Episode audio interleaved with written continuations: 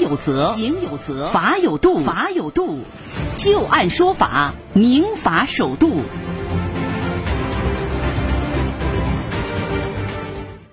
好的，我们利用最后的一点时间啊，再来和大家说一个租房的时候遇到这个呃出租屋窗户脱落伤了人应该怎么办呢？二零一六年六月份的时候，小陈儿在南昌市新建区一个小区的公共座椅上休息的时候啊，不料被一楼住房脱落的窗户是割伤了手臂。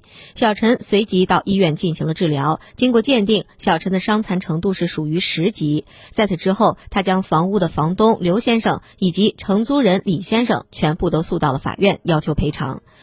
当地法院经过审理之后认为，根据我国合同法第二百二十条的规定啊，出租人应当履行租赁物的维修义务，但当事人另有约定的除外。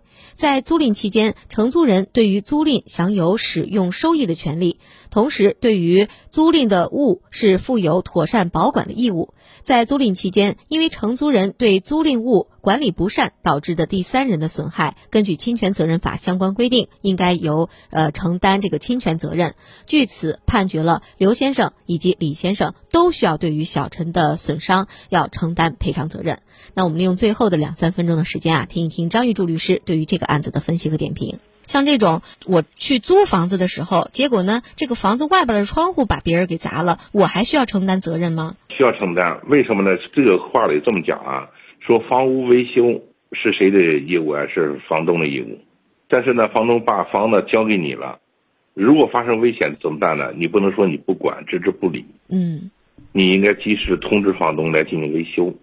如果他通知他了，他不来维修，那就是他的事儿了。关键就是窗户脱落的之之前，他一定会有征兆的。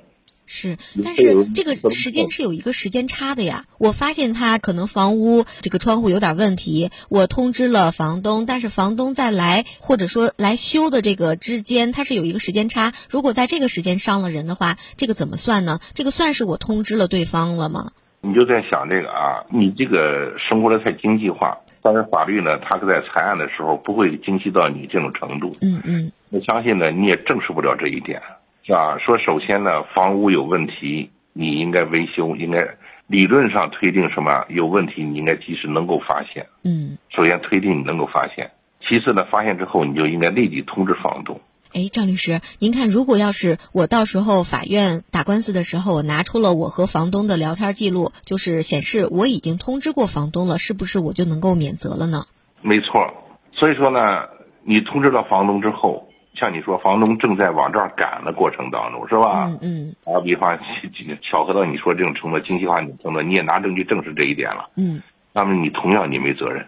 也就是说，由房东独自一个人来承担责任了，是吧？啊，对，房东一个，就说他这个东西呢，他就不应该出现问题。这个房屋能掉，你就想想，一定是年久失修。是，所以在这里我们也是特别提醒我们这些，不管是房东啊，还是我们的租户，一旦发现您租的这个房子里边有任何的，比如说松动啊，窗户有任何的破损的痕迹，或者说有这种征兆，可能要往下掉的时候啊，一定要仔细点点儿，而且要及时的告诉你的房东，要赶快来。来修缮，否则的话，一旦出了问题，你要是没有通知房东的，那么最终你也是要承担责任的。